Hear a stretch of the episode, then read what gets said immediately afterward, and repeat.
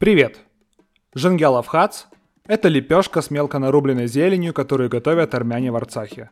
А еще Женгялов хац – это подкаст, в котором я, Анатолий Максимов, общаюсь с людьми, которые уехали из России после начала войны с Украиной и на новом месте открыли свое дело.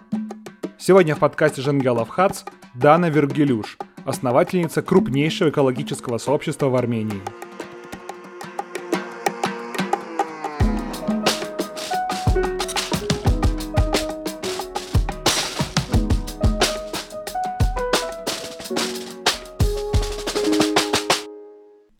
Впервые с концепцией раздельного сбора отходов я познакомился 10 лет назад, когда мои подруги в общаге СПБГУ решили организовать ежемесячные акции по сбору различных фракций отходов. Мне тогда идея казалась глупой и совершенно бесполезной, однако как хороший друг я решил все-таки помочь им принимать десятки килограммов стекла, пластика, металла и бумаги от десятков неравнодушных студентов – мне казалось, что, во-первых, мой вклад в уменьшение свалок настолько ничтожен, что мои страдания от накопления бутылок в без того маленькой комнате в общежитии не стоят тех крупиц изменений в объеме свалок. А во-вторых, это тупо неудобно. Копить отходы без возможности выбросить их в том же месте, где и обычный мусор, требует непомерных, как мне тогда казалось, усилий. Спустя время девчонки так достали администрацию университета, что в студгородке поставили специальный контейнер для приема классических четырех фракций отходов – пластик, бумага, металл, стекло. Тогда у меня не осталось выбора, теперь разделять мусор так же просто, как и общие отходы. 5 марта 2022 года, заказав такси от моей арендованной квартиры на Боткинской в Питере до аэропорта Пулково, где я должен был сесть в самолет до Волгограда, чтобы затем лететь в Ереван, я побежал относить оставшиеся отходы к ближайшим желтым контейнерам – до последнего дня в Питере я не выбрасывал в общий мусор следующие виды отходов. Пластик с первого по пятый типы. Тетрапаки, бумагу, стекло, металл, зубные щетки, блистеры от таблеток, батарейки, лампочки, пенопласт, контейнеры из-под яиц, тюбики из-под зубной пасты и, кажется, еще какие-то.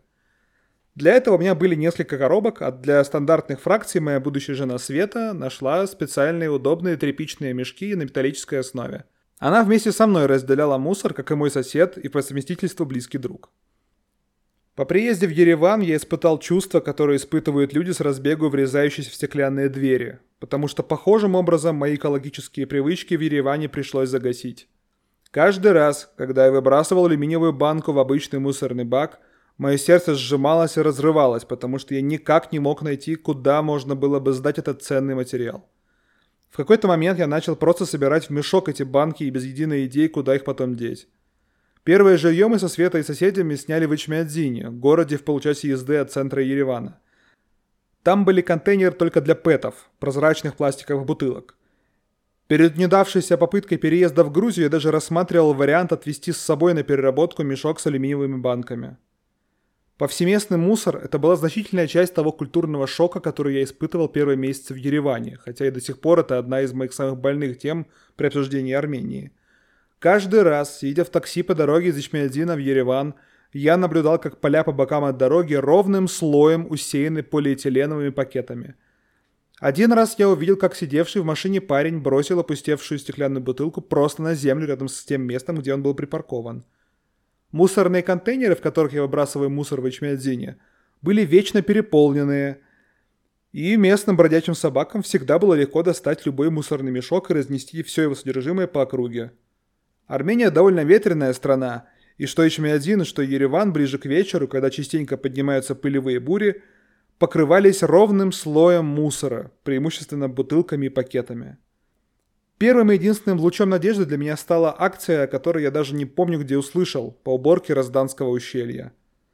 Всем желающим было предложено приехать утром к ущелью реки Раздан, получить перчатки и специальные щипцы с длинной ручкой и пару часов пособирать мусор.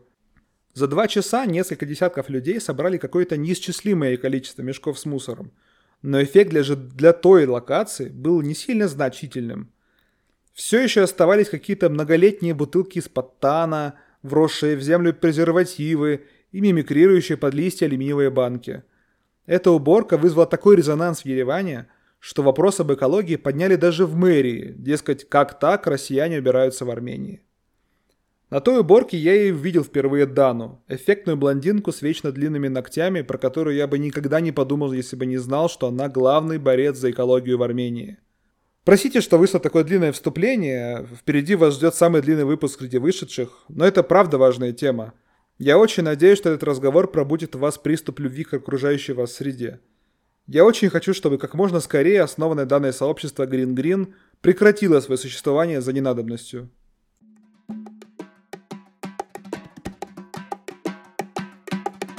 Я экоактивист. Переехала в Ереван больше года назад, в прошлом апреле, и, по сути, здесь я продолжила свою деятельность. Изначально я не планировала делать какую-то организацию, открывать НКО или же создавать комьюнити. У меня не было никаких определенных планов. Я переезжала сюда, по сути, хотела найти единомышленников, разузнать вообще, как здесь обстоят дела там, с переработкой, куда можно пойти, я не знаю, там, купить какие-то товары для экобыта, что здесь вообще с не знаю, какими-то эко-комьюнити, и просто я хотела для себя изначально найти нужную информацию, чтобы наладить свой быт. То есть как мы обычно делаем при переезде. Кто-то переезжает и начинает искать так, а какие там ближайшие крупные магазины рядом, что здесь там с транспортом общественным, какие цены там на квартиры, какие цены там на коммунальные услуги, на товары и много чего еще. А у меня в первую очередь это было тоже очень важно найти всякие вопросы, касающиеся эко-быта. Важно, наверное, сказать, что Армения — это первая страна, которую я посетила. То есть такой, ну не то чтобы круто, скорее печально. То есть я нигде не путешествовала, ничего еще не успела особо посмотреть, и, конечно, этот первый переезд, я думаю, те люди, которые первый раз куда-то едут за границу, они могут меня понять. То есть это волнительно, и всегда хочешь посмотреть вообще, как там обстоят дела совсем. И вот я всякие такие вопросики пыталась накопать, но информации было мало. Э, все, наверное, помнят, как было много всяких телеграм-чатов обо всем. Можно было найти какую-то помощь. Кто-то там в основном искал жилье, еще какие-то вопросы решал. Что касается экологии, мало было информации. И я решила, что надо искать не в телеге где-то еще, пошла в Facebook, у меня до этого не было там страницы, думаю, окей, если все армяне в основном сидят в Фейсбуке или в Инстаграме, надо идти на эти платформы, но в Инсте не так просто, ну там платформа не совсем подходящая, чтобы общаться в комментариях, грубо говоря, нужно идти в какие-то группы, там, странички в Фейсбуке, поэтому я зашла в группу «Русские в Армении» в Фейсбуке и написала сообщение, мол, хе-хей, ребята, давайте выйдем вместе со мной на уборку. Приложила фоточки с э, наших прошлых мероприятий, которые проводились в Ростове. Да, я из Ростова, с юга. А, можно сказать, из одной жары в другую переехала. Мы с тобой соседи, я из Краснодара родом. А, кайф. Краснодар люблю значительно больше, чем Ростов. Ладно, об этом можно попозже. И написала, в общем, постик Просто предложила людям выйти вместе со мной, почистить город, убрать мусор. И меня не было, опять-таки, никаких ожиданий. Я думаю, окей, если найдутся такие же крейзи люди, как я, которые захотят вот просто резко там с незнакомцами какими-то собраться и пойти сделать, это клево. Так я смогу познакомиться с кем-то, я никого здесь не знала. То есть я найду единомышленников раз, сделаю доброе дело два. И в комментариях там прям люди поднакопились, так налетело много людей. Я решила, что мне будет сложно отвечать там всем или в комментах, или в личке, поэтому я создала чатик в телеге, всех туда направила, то есть ссылочку закинула в эти комментарии. Группа была закрыта изначально, этот чат. И в первый день туда пришли больше 150 человек с запросиком как раз-таки на экотематику. То есть туда пришли люди, которые тоже хотели или что-то узнать там про ту же переработку, там сбор мусора, всякие такие моменты. Не то, чтобы экоактивисты там только мусором занимаются, просто это а, очень-очень э, взаимосвязано с организацией быта, поэтому это такое первостепенное. И в целом группа стала очень быстро разрастаться, несмотря на то, что она была закрытая, люди просто с помощью сарафанного радио передавали ссылочку, на третий день там было уже больше 600 человек. И Наша уборка состоялась, по-моему, на четвертый или пятый день после создания этого чатика, и на эту первую акцию пришли порядка 75 человек. Причем не только русские, но и армяне, там местные всякие активисты тоже пришли. Я правильно помню, что это та уборка в Розданском ущелье? Да, ты там тоже был. Да. Та самая. То есть тогда у меня не было никаких конкретных планов. Вот, я говорила, какая у меня была изначально идея, я думаю, хорошо, сейчас с кем-то познакомлюсь. Ну, я много с кем познакомилась в этот день, прям больше, чем ожидала. Тогда на уборке присутствовала бывшая заместитель министра по защите окружающей среды Анна Мазманян, тоже там такую проникновенную речь толкнула. Мы прям расчувствовались, когда она сказала, что я надеюсь, что вы здесь навсегда. Так, надолго, но я очень надеюсь, что навсегда. Просто помните, так как вы нужны здесь, в Армении, вы больше нигде не будете нужны, типа, оставайтесь. Мы такие, о, за сердечко схватились, ладно.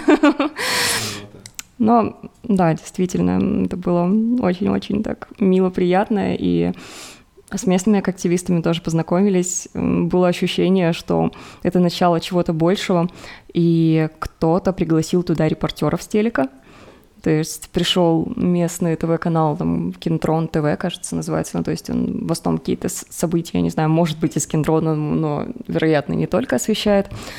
И меня, конечно же, там перевели на армянский, на этом тоже речь успела толкнуть, и я такая на эмоциях сказала, что, наверное, потом такая, да, я, я теперь уже уверена, что после этого события стоит сделать эти акции регулярными, мы будем делать их каждые выходные, потому что я там уже с ребятами познакомилась, уже там скинтовались, там и все, ахпер, ахпер, пошли. И я уже поняла, что да, действительно, если есть такой отклик, имеет смысл что-то делать дальше. И в этом большом чате там уже выявились такие активисты, которые готовы были именно организационными моментами, ну, как-то в организационных моментах помогать. И с этими ребятами мы уже переселились в другой чатик, который стал командным нашим чатом. Там в первые дни было порядка 10 человек. И мы уже там определились, кто будет что на армянский переводить, кто будет там тоже подбирать локацию, еще там всякие моменты, кто будет чат модерировать большой, потому что он рос и рос. То есть он очень быстро тысячи достиг. И в какой-то момент, э, конечно, что-то застопорилось, там появилась какая-то стагнация, но в целом он был очень живым и остается живым. Сейчас там ну, около, наверное, двух с половиной тысяч человек, но в чат люди зачастую заходят, чтобы задать свой вопрос, получить ответ и выйти оттуда, потому что чатов и так слишком много. Вот. Ну и я думаю, что если смотреть на сегодняшний день, из того человека, который переехал просто Э, хотел решить свои какие-то бытовые вопросики, разузнать информацию, найти единомышленников. Э, теперь я уже стала человеком, основателем эко-комьюнити, который на данный момент является самым крупным в Армении. И сейчас у нас на странице Инстаграме, в Инстаграме около 7 тысяч подписчиков – и это действительно люди, которые заинтересованы в решении проблем, либо которые следят за нашей деятельностью, готовы чем-то помогать, распространением информации. Кто-то как-то финансово, там, может, донат закинет, либо же действительно придет на мероприятие. Просто не все находятся в Ереване, но многие нас в комментариях просят, когда вы приедете в Дилижан, когда вы приедете там куда-нибудь, эм, в какую-нибудь нашу там деревню, село. И это действительно очень греет и вдохновляет. Хочется продолжать дальше. То есть на данный момент мы провели уже 50 акций. То есть я как раз пришла к тебе, когда у нас такой юбилейчик произошел. И последняя наша акция прошла на Сиване. То есть мы не только в Ереване занимаемся уборками, но и стараемся куда-то выезжать. В последнее время это стало более реальным благодаря тому, что нам помогает транспортная компания. Ну, вот, допустим, транспортная компания нам дала просто автобус на 50 человек, чтобы мы съездили в один день туда и на следующий день обратно. То есть так нам пришлось бы денежки собирать, а без этого к нам смогли присоединиться всякие школьники, студенты, у которых нет денег, mm. и которые не могли бы поехать, если бы это было платно. То есть здорово, когда приходят разные компании, приходят какие-то спонсоры и предлагают вообще всяческую свою помощь, даже связанную со своей деятельностью. В общем, это круто. И да, я готова ответить на другие вопросы, иначе никогда не остановлюсь. Я заметил, что для тебя какая-то такая животрепещущая тема Вот ты сказала, что когда приехала, только один из первых вопросов был, как э, решить вопросы вот э экобыта. Мне это супер отзывается штука, потому что я последние лет, лет 10 до переезда в Армению жил в Питере, угу. и там последнее время я привык к тому, что я разделяю примерно все фракции. То есть у меня есть там пакеты подо все, у меня есть э, пэты, второй, четвертый тип пластика, пятый, третий э, бумага, стекло. Ну, просто я выбрасывал тогда только органику и какие-то совсем смешанные типы пластика. Угу. И когда я переехал в Армению, для меня это, конечно, был шок, потому что первое время я выбрасывал алюминий. И я такой, угу. чего? Я не... Меня... Я долгое время просто копил э, типа алюминиевые банки, я жил в Ичмиадзине, их было некуда дать деть, но я не мог их выбросить, потому что я не знаю, куда, ну, я не могу это выкинуть, алюминий, mm-hmm. вы что? Ну что ты с ними сделал в итоге? Я в итоге их оставил около места, где складывают мусор, в надежде, что кто-нибудь его заберет и может там местный придумать, что с ним сделать. Это потом я уже узнал, что вот в ковчеге можно сдать, например, да, металл, мы где там еще. Да. Вот, я очень хотел спросить, вот ты тоже, как я, занимаешься каким-то экоактивизмом и переехала в Армению. Можешь рассказать, как с твоей стороны выглядит, как экообстановка в России и в Армении? Как, какая вообще разница? Это очень болезненный вопрос. Если говорить про экологические проблемы в Армении, это явно не в рамках одного часа. То есть это действительно очень-очень долго. Есть о чем сказать, и проблемы действительно очень большие. Если говорить, что касается нас в первую очередь, и ну, нас, в принципе, людей, тех, кто здесь проживает. Конечно, это проблема загрязнения воздуха, проблема замусоривания. Я могу сюда даже отнести шумовое загрязнение. Здесь часто очень громко, и воздух очень загазованный. И если живешь в центре, ну, как бы тяжело погрузиться в какие-то свои мысли, быть, э, я не знаю, в общем, сложно на самом деле описать, но ты не можешь находиться в состоянии спокойствия. Здесь э, и воздух грязный, порой очень пыльно, особенно вот в летние вечера. Еще в этом году, кажется, такое не началось, но в прошлом году это было прям явно видно, какой был пыльный ветер. То есть здесь со строек все это Да, я помню, как то с, друз- грунт, с друзьями шли чего. в бар, и у меня просто все глаза были в пыли, я не мог, я вот так следился, я пытался как помыть, невозможно было защититься. Да, я стараюсь вечером, если особенно есть ветер, выходить в очках без диоптрии, просто чтобы mm-hmm. хоть как-то защитить глаза. Здесь эта проблема с какими-то пыльными бурями, такими городскими, стала реальностью. И это то, что в первую очередь бросается в глаза прям в прямом смысле. И что касается разделения отходов, если мы говорим про сортировку, переработку, здесь э, для меня стало все гораздо сложнее. Живя в Ростове-на-Дону, я могла выносить мусорное ведро раз в полгода. Я не утрирую. Mm. То есть у меня либо мусор в принципе не образовывался, потому что я могла все, что возможно, купить без упаковки, там, в свою тару – то, что продается на развес поштучно. В том числе всякие бытовые штуки. То есть там был эко-шоп, где можно было купить, а, допустим, какую-то бытовую химию, либо же косметику на разлив. Все остальное у меня просто, вся остальная упаковка у меня шла на переработку. То есть я старалась, если нельзя купить без упаковки, я, конечно же, изучаю, что это за упаковка, и стараюсь выбирать перерабатываемые, более экологичные варианты. И у меня в мусорном ведре было только, ну вот, неперерабатываемое, это хм, элементарно какие-нибудь вот пластыри использованные, что-то, допустим, органического происхождения, но не растительное, то есть то, что не идет в компост. Но по сути, это очень медленно накапливалось, и, как я уже сказала, да, можно было ведерко мусорное копить в течение полугода, и у меня там даже мусорного пакета не было, то есть я просто выходила до контейнера, высыпала и обратно несла это ведерко. Вот, и я, можно сказать, немножко даже горжусь собой в этом плане, потому что многим этого не постичь. А вот когда переехала в Ереван, с этим стало все сильно-сильно сложнее, потому что здесь сильно меньшее количество фракций можно сдать на переработку, это раз. Во-вторых, меньше вариантов покупать в свою тару. Ну и, конечно, здесь нет э, таких эко-шопов, где можно покупать что-либо на развес, на разлив. Я искала многие варианты, там рассматривала среди сетевых магазинов, либо каких-то маленьких. И обычно это только какое-нибудь кусковое мыло без упаковки. Иногда можно найти твердый шампунь. Э, и в одном из сетевых магазинов можно купить на разлив шампунь и, по-моему, жидкое мыло. Но это, но это что нужно... За, что за магазин такой? Это в молах, в торговых центрах можно найти Body Shop называется. Но там ты должен у них купить э, их вначале металлическую бутылочку, ну то есть они тебя привязывают к себе, чтобы ты к ним возвращался, возвращался, и ты можешь у них на разлив покупать. Но это понадеялся, что... что это какой-то САС или Ереван Сити, но нет. Нет, к сожалению.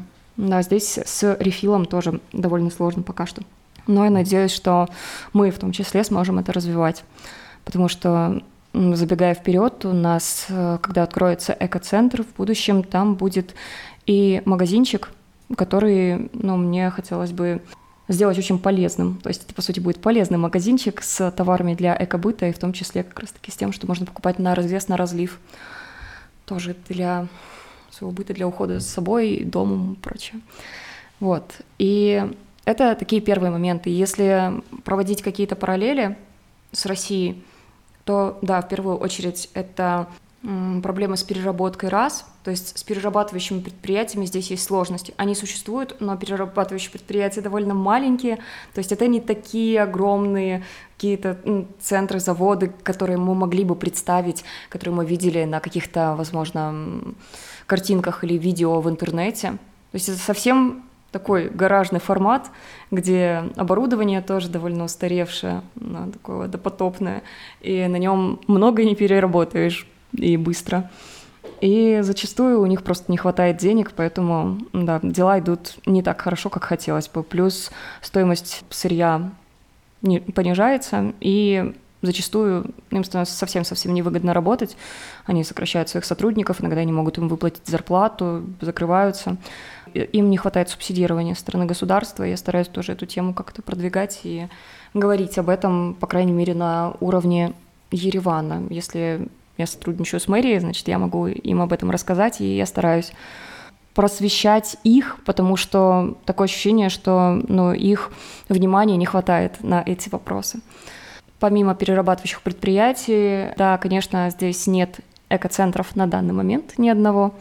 То есть нет такого места, где люди могли бы прийти и сдать все фракции в одном месте.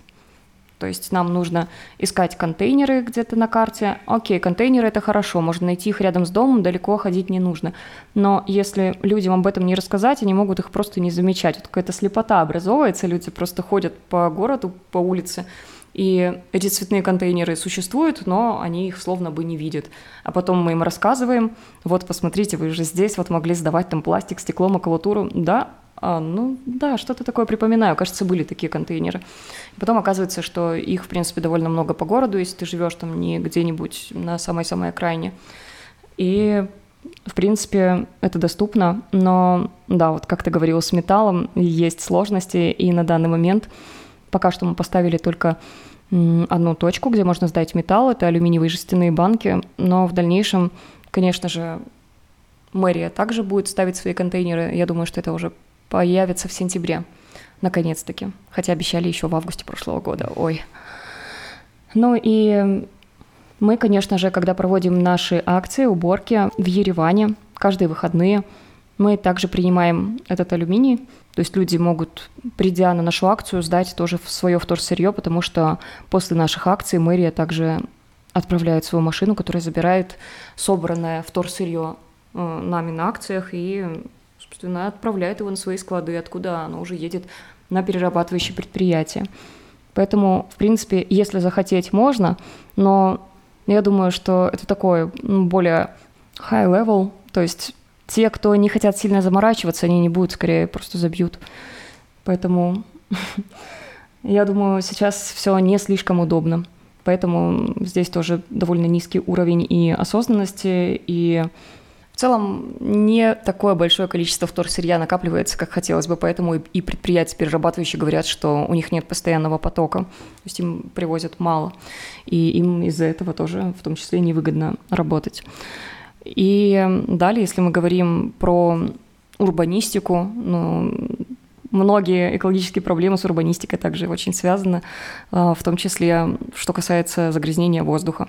Здесь мы зачастую очень и очень э, страдаем, потому что, да, когда у нас э, какие-то стройки, э, вот стройка, я понимаю, здесь уже у нас и та же мэрия, там государство должно, естественно, следить, чтобы нормативы какие-то соблюдались, и у нас никакая пыль, никакой строительный мусор не разлетался по округе, но Видимо, не все так хорошо работает, как хотелось бы. Штрафы тоже недостаточно высокие, то есть все эти нарушения не повторяются.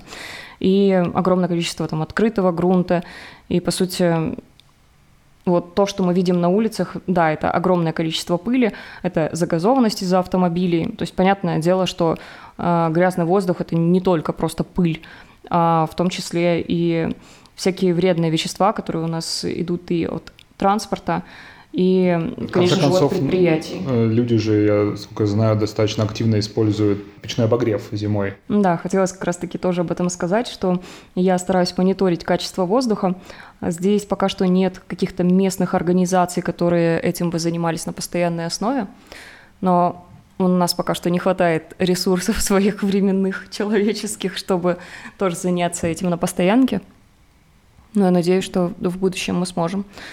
И когда я смотрю в каких-то международных приложениях, я сейчас точно не вспомню, как называется, могу посмотреть, качество воздуха, особенно в зимнее время, действительно ужасающее.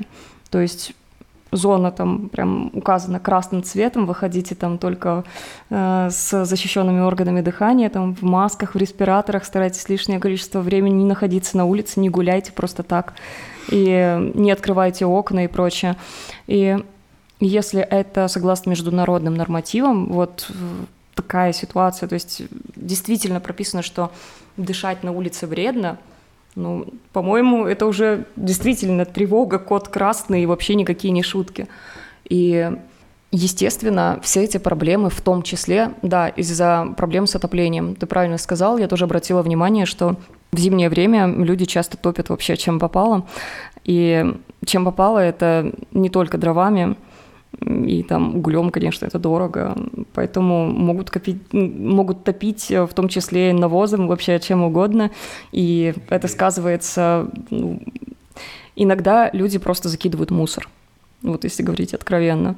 А мусор он может содержать при, он может содержать всякие вредные вещества, естественно, при горении это все попадает в воздух, все эти токсичные элементы, и это страшно.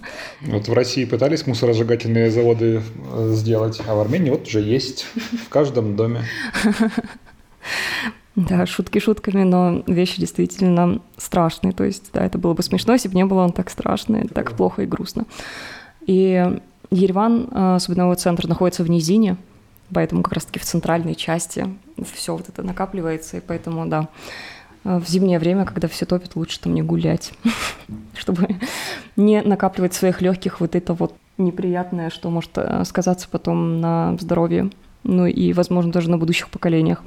Я думаю, ты слышал, что некоторое время назад, возможно, уже месяц прошел, я уже, к сожалению, не могу следить, в течение двух недель, если не больше, горела свалка, ну, Борошенская в Ереване. Это единственная, самая крупная, ну, как бы единственная легальная, скажем так. Так э, стихийных свалок здесь предостаточно, увы. И она горит практически каждый год. Но, чтобы все понимали, никакие нормативы не соблюдаются. Элементарно не всегда успевают просто просыпать эти слои мусора слоями земли. Это делается, чтобы также предотвратить возгорание. Свалочный газ накапливается довольно быстро, и вообще от любой ерунды и даже просто от ярких солнечных лучей прямых может произойти возгорание. Поэтому ну, а в Ереване достаточно там, жарко, да, нагревается все да. хорошо. И это вот как раз-таки в летнее время обычно все горит. И местные жители мне рассказывали, что там уже, да, это, наверное, последние лет 20, так я каждый год все это наблюдаю.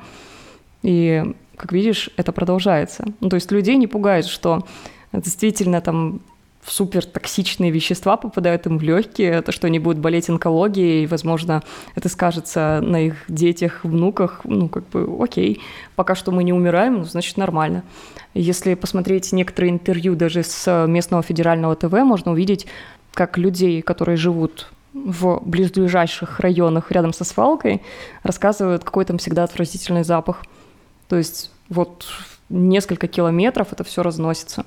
И маленькие возгорания появляются, я думаю, постоянно, просто их успевают тушить, а вот такие огромные тлеющие пожары, они могут неделями. Такой армянский Волоколамск, в России пару городов были. Да, и по сути, наверное, очень важный момент хочется оговорить, что здесь все очень плохо с опасными отходами. Да, мы такие сказали про свалку, и по сути это то, что касается нас, то, чем мы дышим, но опасные отходы, ребята, то есть это не только какая-то батареечка, которую мы выкинули Хотя в бы урну. батарейка или лампочка, хотя бы было ну, бы куда есть, их выбрасывать. То есть, да, мы сейчас говорим не про это, а именно про промышленные ну, масштабы, про промышленные опасные отходы, в том числе даже в сельском хозяйстве, там про те же пестициды, про э, крупные предприятия, которые выбрасывают все эти опасные отходы, что у нас там сливается куда-то в эндосток, что у нас куда-то попадает просто в землю, захоранивается непонятно где в абсолютно не предусмотренных для этого местах. Если почитать там всякую скучную документацию, можно увидеть, как рассказывается, ну, в общем, все очень плохо. То есть проблемы не решаются годами, никак не утилизируются правильным способом, современным, никакие опасные отходы здесь. То есть о чем речь, когда люди начинают э, кричать и паниковать, что вот я не могу сдать батарейки, что же делать? Вот я приехал всегда, мне говорили с детства, что нужно батарейки всегда сдавать в, там, в нужный какой-то контейнер, а здесь такого нет. Но это хорошо, что вы знаете. Здесь люди такие, господи, они вообще об этом не задумываются, потому что не понимают, что здесь происходит полная жесть. Вот я э, шел на днях, э, поднимался по крыльцу и увидел, что около двери просто валяется батарейка. Я такой, да вы раздражаете. Я просто поднял, притащил сюда, как сложил. Но я вот сталкиваюсь с этим стало очень странным, мне непривычным отношением, что люди вообще об этом не думают. Да. То есть в целом, я как вспоминаю себя там 10 лет назад, я, меня тоже не особо беспокоил вопрос экологии, но постепенно в это погрузился, и я теперь не могу об этом не думать. И очень тяжело смотреть, как, там, не знаю, я прихожу в какой-нибудь магазин, и люди покупают какой-нибудь там простой предмет, и ему в пакет в пакет, э, что они все выбрасывают везде. Я как-то шел, там, гулял по Эчмиадзину, и какой-то чувак сидел в машине, он просто допил какую-то бутылку стеклянную, бросил на газон рядом с собой. Просто, типа, просто бросил. Это, как, как это вообще работает? Типа, вы вообще... Ты не пробовал ему сделать замечание? Вмешиваться? Ну, я просто поднял эту бутылку и унес но в целом как будто бы вообще нет шансов о чем-то с ними договориться. То есть вот я прихожу в магазины со своими шопером, с э, сеточкой для фруктов, со своими контейнерами для сметаны и творога. Они видят меня уже там который месяц подряд, и они все время забывают, а, да, ты же тот странный чувак, тебе же пакет не нужен. И они, они там, чем кладут в пакет, говорят мне, уберите пакет, мне пакет не нужен. Да, и это, не знаю, меня это очень сильно раздражает и местами демотивирует. Вот ты почти полчаса уже рассказываешь про то, какая жесть творится в Армении. Не знаю, мне захотелось просто в окно выйти от этих разговоров, мне это очень демотивирует. Как тебе с этим? Что ты с этим сталкиваешься, видимо, каждый день, и да. ты с ним работаешь, общаешься с людьми. Ну, наверное, в самом начале, когда я только переехала и стала во все это вникать, мне было реально очень больно. Но, возможно, со временем какой-то, не то чтобы там дзен постигла, но мне стало полегче. Просто я это понимаю, принимаю, что от моей паники вообще ничего не поменяется. То есть я уже там на какой стадии принятия там нахожусь. И я понимаю, что нужно просто действовать, стараться делать то, что в наших силах. И также осознаю, что не только Армения находится в такой ситуации. Есть, естественно, ситуации гораздо хуже. И да, я не путешествовала, повторюсь, но я понимаю, что это далеко не предел, и мы далеко не на дне. Знаешь, меня, меня часто триггерит, что, э, короче, кажется, что несколько дву, двуличным, Нет, нет, ну, короче, такой двойной стандарт, что армяне часто говорят, что они очень любят Армению, какая чудесная uh-huh. Армения, как мы любим Армению, но в то же время такое безалаберное отношение к природе, к окружающему миру. Ну, банально, не знаю, фиг с ним, не перерабатывай ты пластик, но выбрасывай хотя бы в урну его. То есть э, я в шоке от того, что основная деятельность своей организации не вопросы типа поставить правильные контейнеры и собрать там седьмой тип пластика, а тупо убрать мусор. Да, в том-то и дело, что нужно отталкиваться от того, на каком уровне сейчас находится я, я сейчас не пытаюсь никого опустить ни в коем случае, это на каком уровне все находится. Но нет, я говорю о том, что да, здесь большое количество людей просто не доносят какой-то свой мусор обычный до урны и могут спихивать все эти проблемы, то, что там урнам недостаточно, но зачастую мы видим, как стоит урна, а люди просто до нее 5 метров не могут дойти. Ну, то есть я думаю, что это далеко не основная проблема. И да, проблема с стихийными свалками, проблема с тем, что у нас тоже вот зачастую около нашего дома загораются просто мусорные контейнеры, потому что туда кто-то что-то кидает такое, что начинает дымиться, возгораться, и черт. Конечно, мы говорим в первую очередь не про просвещение касаемо разделения отходов, потому что большую часть людей нужно не то чтобы научить, но привести к тому, что они более бережно относились к окружающей среде.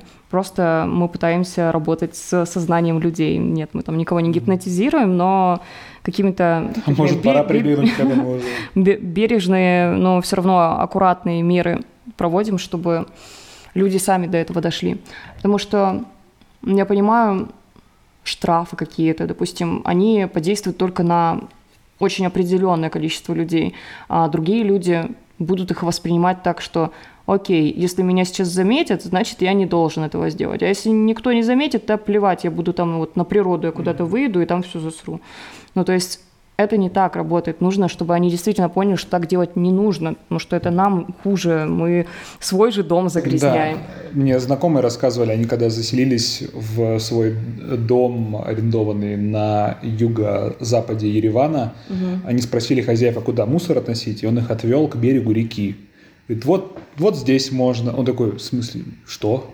И ребята копили мусор и вывозили его в Ереван. То есть они там заказывали такси и вот обычный мусор, не, там, не какой там пластик, стекло бумагу, да. обычный мусор увозили.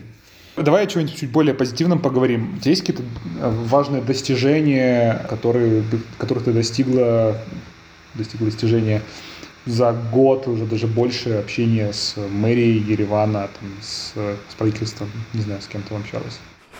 Ты, конечно, говоришь, что не хочешь там про негативное говорить, а я ждала момента, чтобы сказать еще более больную, наверное, фразу, болезненную. Да. Просто вспомнила, что недавно тоже искала всякую такую информацию по поводу свалок именно организованных, где типа легально выбрасывать, не вот эти вот стихийные.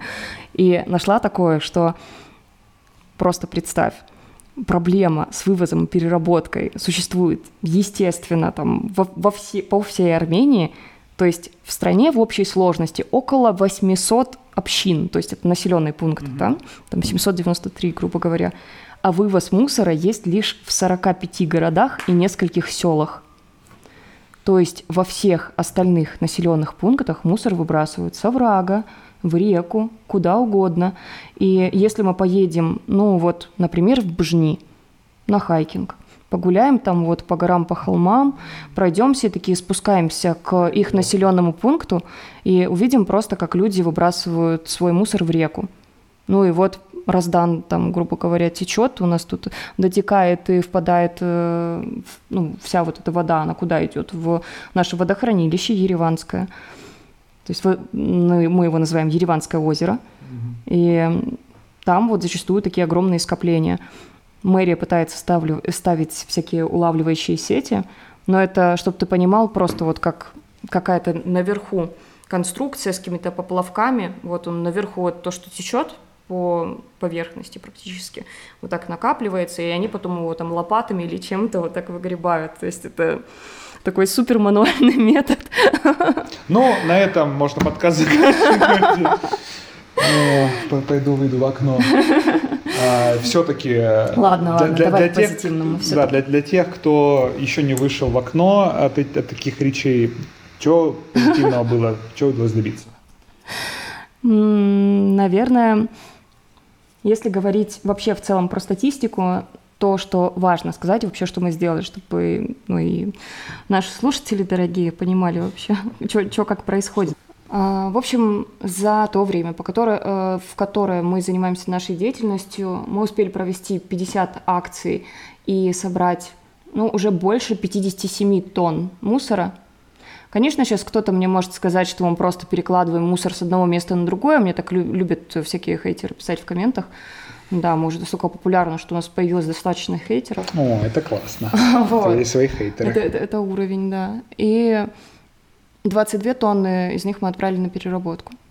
Но... Из 50? Из 57, да, это не половина. Но важно понимать, что мы убираем всякие стихийные свалки, где зачастую мусор копится там десятилетиями. Ну и, конечно, то, что уже там накопилось в виде именно пластика какого-то, ну, это старый уже пластик, который не пойдет на переработку, поэтому, к сожалению, мы его не можем отправить туда.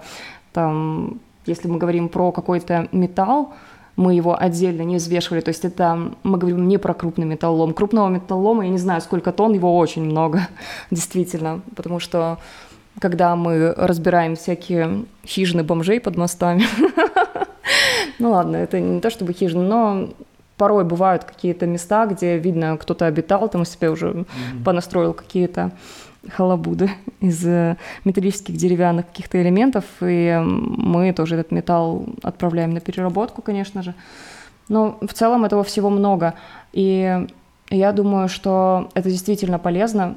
Понятно, что все, что возможно, идет на переработку, все, что нельзя, оно едет на свалку, ту, которая горит, черт возьми.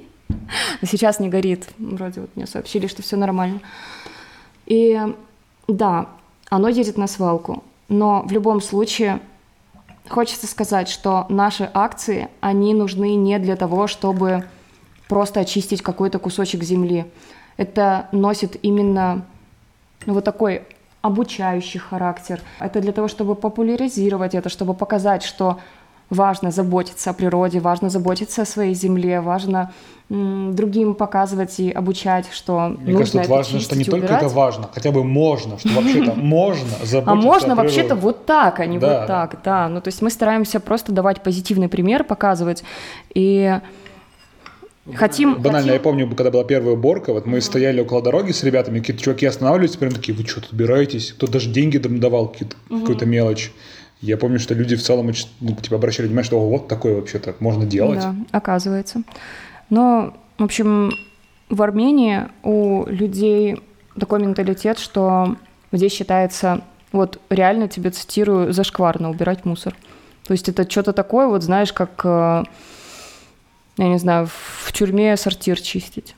Mm-hmm. То есть это считается что-то очень такое стрёмное, и этим должны заниматься только там коммунальные службы, но обычно люди не думают так вот глубоко и не задумываются все-таки о тех людях, которые действительно вот ходят там с этими метлами и там своими руками все это убирают. Они считают так, что вот я живу на этой земле, тут есть государство, тут вот есть мэрия, и мэрия за это отвечает.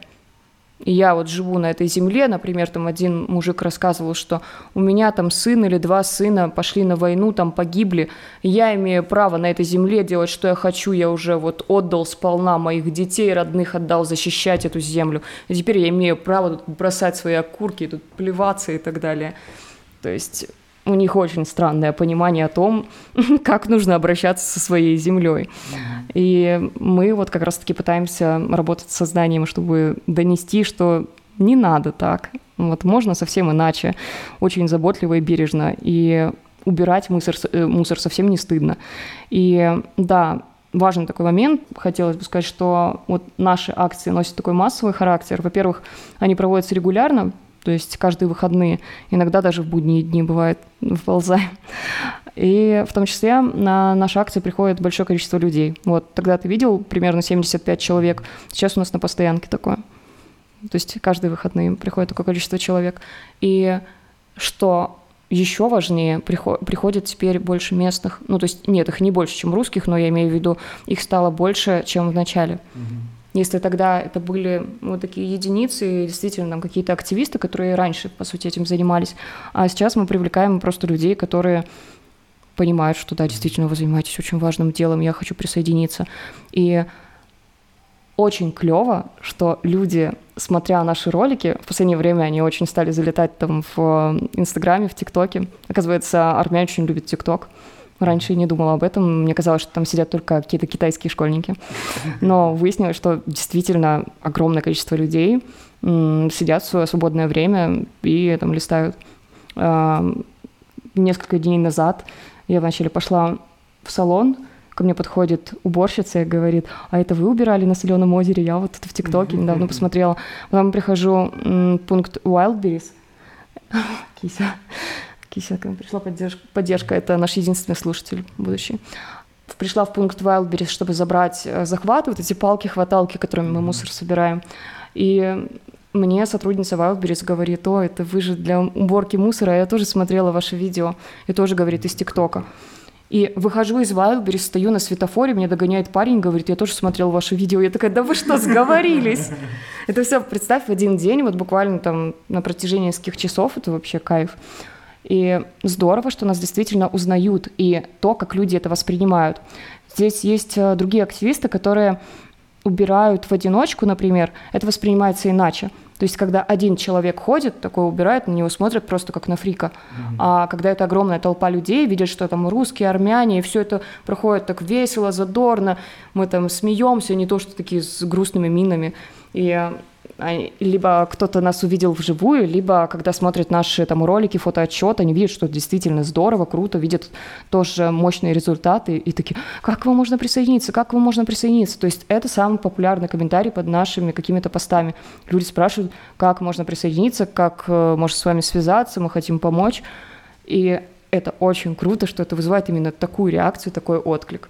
В последнее время это все больше и больше набирает обороты. Итак, чего же мы добились еще? Да, а, важный момент, помню, что после первой уборки была шумиха чуть ли не в мэрии Еревана, что там подняли вопрос, что как-то так, русские приехали и у нас убираются, что же такое? Какие-то были последствия? Ну, вообще, в целом, расскажи, есть ли какие-то достижения, связанные с администрацией эм, там, Еревана, вообще Армении? То, чем мы занимаемся, здесь уже знают, наверное, все. Там каждая бездомная собака всех нас узнает, там всегда говорит, а, привет, Грин-Грин. И действительно, то, что мы делаем, производит определенный эффект на абсолютно разные категории, в том числе на администрацию. Если говорить о мэрии, когда прошла наша первая акция, и был прям такой вообще дикий хайп. Просто все издания, все СМИ, кто могли, написали об этом. Потому что, ну, наверное, если здесь и устраивали какие-то уборки, то это было в формате ежегодного субботника. Ненавижу это слово, тупое.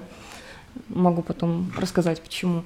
И сейчас просто не хочу наше драгоценное эфирное время занимать. Вот. И после нашей акции было действительно очень много разговоров обо всем этом, и мэрия тогда, ну, в том числе мэр, сказал, что нужно, вот раз такое происходит, такое ощущение, как будто вот прозрение он получил только в этот момент. О, Господи, у нас же мусор везде. Что даже, а приезжие приехали. Ну, то есть такое ощущение, что проблем действительно очень много, они с этим действительно, возможно, не справляются, и тогда они сказали, что нужно поднимать штрафы. И в тот момент все СМИ писали, то есть я не стояла там, это не документировала, не снимала, не свидетельствовала, когда это говорил мэр. Я могу говорить только о том, что я читала в СМИ. И именно в этих статьях писалось, что штрафы за выброс в неположенном месте с физлиц хотят поднять в 10 раз с 5 тысяч драм, то сейчас это чуть больше тысячи рублей, а, до 50 тысяч драм. Угу. Но потом, когда я стала уже изучать там, административный кодекс, ну это, естественно, административное правонарушение, там говорилось, что штрафы эти разнятся, и в данный момент э, они ну, что-то в пределах 20-30 тысяч рублей. Э, если там больше уже одного кубометра, там может быть до, 5, э, до 50 тысяч, ой, не рублей, драм, все это в драмах. И... 50 тысяч драм – это примерно 130 долларов. Где-то так, да. И вот то, что тогда говорили, я не получила в итоге никакого подтверждения, то есть никакого поднятия штрафов не произошло, но непонятно вообще, кто в итоге этот слух или не слух пустил. Mm-hmm. В данный момент вот такие вот размеры штрафов, и, в принципе, ну, я думаю, что для обычного среднестатистического жителя Еревана это, ну, не такая малая сумма, то есть это может, в принципе, как-то отразиться там на его мышлении, на его бытии или привычках. Но все равно, как я уже говорила, я считаю, что это не, ну, далеко не самый важный фактор и не то, как нужно людей отучать мусорить. Это может подействовать только на очень маленький какой-то процент людей. Вот можно провести, можно провести аналогию с нарушителями автомобилистами. То есть, если Я ты видишь, что подумал, камера, да. например, есть, ты там сбавляешь скорость, стараешься там не пересекать двойную сплошную, у меня просто около дома такая ситуация, что там двойная сплошная, и объезжать очень далеко. Камер там нет, машин нет, все, ты развернулся нормально. Но по сути тебя могут лишить прав за это, если mm-hmm. кто-то это увидит. И я думаю, что с мусором будет такая же ситуация. То есть если люди будут э, там в ночное время такие идут, камер нет, никто не смотрит, людей нет, а пофиг, там кинул под куст, под дерево или вообще у нас из дома люди выбрасывают из окон прямо на дерево свои пакеты с мусором, потому что им лень спуститься и просто выбросить в контейнер, который стоит под домом. Ну, то есть ты понимаешь уровень культуры. Проблема именно с недостаточным уров... уровнем осознанности культуры. Люди привыкли, что это окей. И я, вот возвращаясь в свои воспоминания, понимаю, что когда я училась там в первом классе, я думала, что если я выброшу, к примеру, жвачку просто вот на землю, на асфальт, ничего страшного. Потому что мне так казалось, потому что я не думала, что это что-то плохое. Мне кажется, что здесь что-то подобное. Ну, то есть люди не осознают, что это что-то такое реально проблемное или вредное для окружающей среды. Ну, выкинул я, но все равно есть те, кто подберут. Я помню, когда я жила в Ростове в общаге, у нас э, люди некоторые просто выкидывали в коридоре свои пакеты, а потом пытались найти вообще, кто это выбрасывает. Просто им было лень выйти на улицу, там до контейнера донести. Это просто отвратительно. Ну вот, опять-таки, недостаточный уровень культуры, лень. Иногда люди на зло это делают.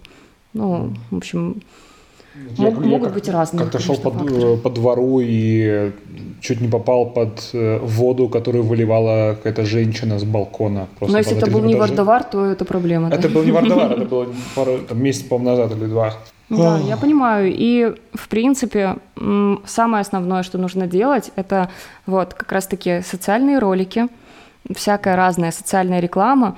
Сейчас люди не столь обращают внимание на какие-то вот э, офлайн такие штуки, ну, я имею в виду, если там поставить какой-то плакат, вот, допустим, в городе много где я видела там таблички, не с фотографиями, а просто там какие-то картинки такие символические, где там написано там не мусори или там выбрасывай там в нужные места.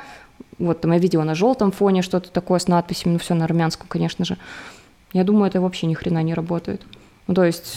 Что, ну, они, они не особо нет, эффектные, да. ну, нарисован там дучок, это сигарета. Ну, такой, ну, ладно, дальше-то что? Не, не очень понятно. Да, и я также видела такие моменты, когда написано на табличке «не мусорьте, штраф такой-то», и прям под этой табличкой просто куча мусора. Ну, вот иногда люди такие, ну, и чё, а что ты мне сделаешь? То есть, если нет наказания, значит, можно. И многие так мыслят, мне кажется. Опять-таки, это чисто мое мнение.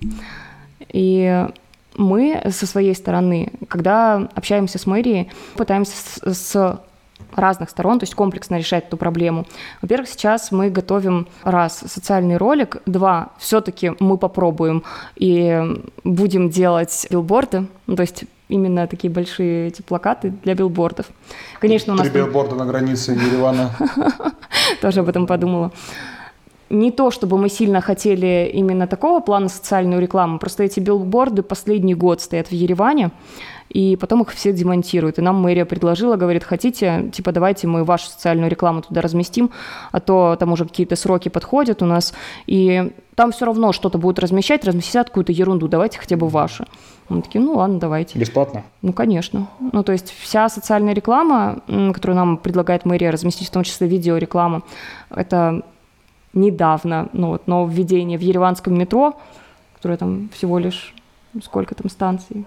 5, 6, 7, я, я даже не помню, я никогда просто не, не каталась. Что-то 7, по-моему, 8. Ну, в общем, не густо. Я два раза катался за полтора года почти.